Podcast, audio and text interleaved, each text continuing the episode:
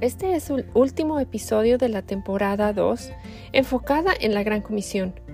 En los episodios 68 y 69 hablamos del fundamento de una iglesia sana y hablamos del propósito de la iglesia ejemplificado por los pilares que descansan sobre ese fundamento.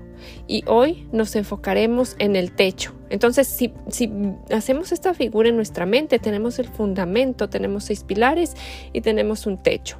Ahora nos vamos a enfocar en ese techo que descansa sobre esos seis, eh, pilares eh, y este techo es a lo que sería la aplicación. Entonces, siguiendo el modelo de Pablo en el libro de, Efesios, vemos cómo después de establecer el fundamento teológico, él expone la aplicación que resulta de ese fundamento. Acompáñenme. El techo entonces ejemplifica nuestro caminar personal. Si es posible, las invito a pausar el podcast y leer Efesios 4, eh, versículo 1 a Efesios 6, eh, básicamente capítulo, Efesios capítulo 4, 5 y 6.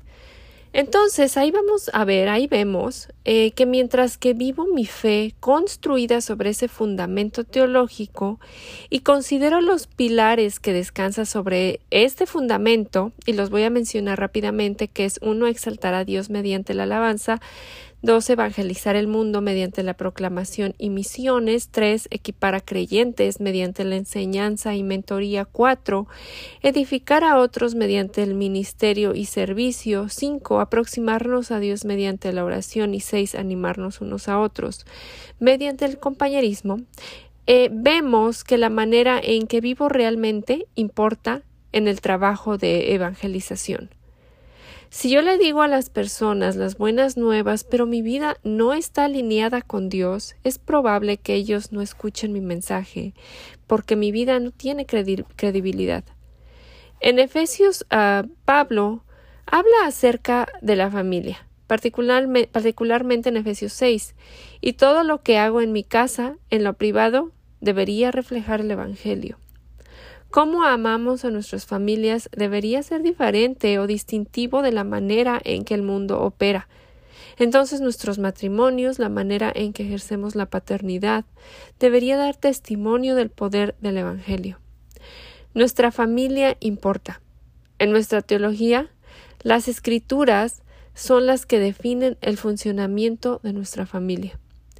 Vivimos en un mundo que constantemente está cambiando la definición de lo que es familia, pero nosotros reflejamos lo que las escrituras dicen. El matrimonio es entre un hombre y una mujer, quienes se casan y se multiplican. Y seguimos un modelo de padres evangelizando a hijos o el esposo creyente evangelizando a el esposo eh, de alguien más que no es creyente y la esposa creyente discipulando a la esposa no creyente que quizá vive al, al lado de su hogar y entonces así también se multiplican. Todo esto es parte de lo que es una iglesia saludable. Y Pablo nos ayuda a ver cómo lo que creemos tiene que ser visible en nuestro caminar personal, en nuestra familia y en nuestra iglesia.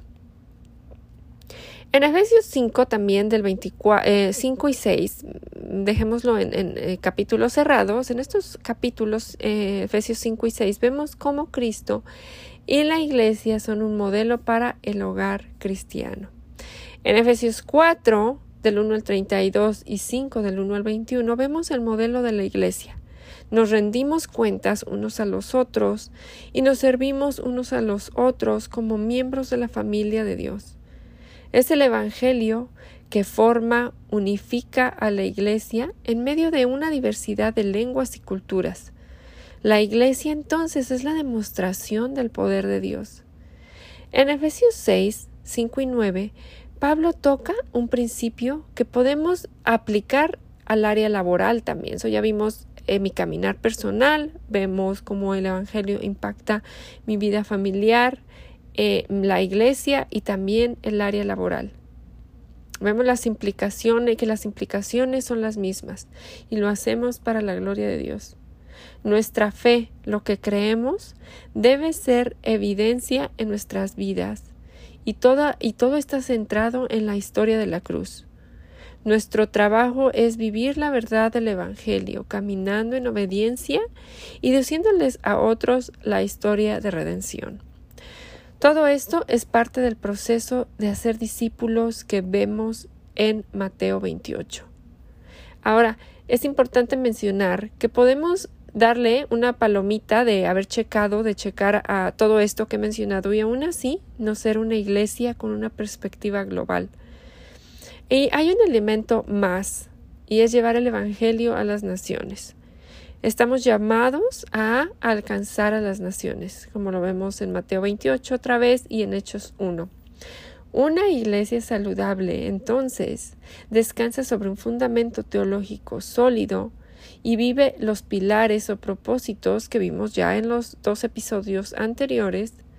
Eh, la iglesia saludable aplica, vive lo que sabe en la cabeza.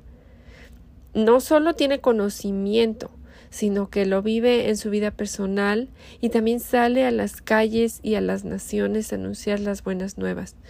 Somos parte de lo que Dios está haciendo, que es atraer a sí mismo gente de toda lengua, tribu y nación. Y nosotros tenemos la oportunidad de ser parte de su plan, porque Dios nos da ese poder por medio de su Espíritu y nos promete que donde quiera que nosotros vayamos, Él está con nosotros hasta el fin del mundo. Si voy al supermercado o cruzo la calle de mi casa, Dios está conmigo. Si voy a la oficina o de viaje de negocios, Dios está conmigo. Si voy a Latinoamérica o a Canadá o a Europa o a África, Dios está conmigo para llevar a cabo la gran comisión en su poder. Podemos hacer evangelismo donde Él nos ponga porque Él mismo está en nosotros si somos en verdad nacidos de nuevo. Así que vamos a las naciones descansando en su promesa.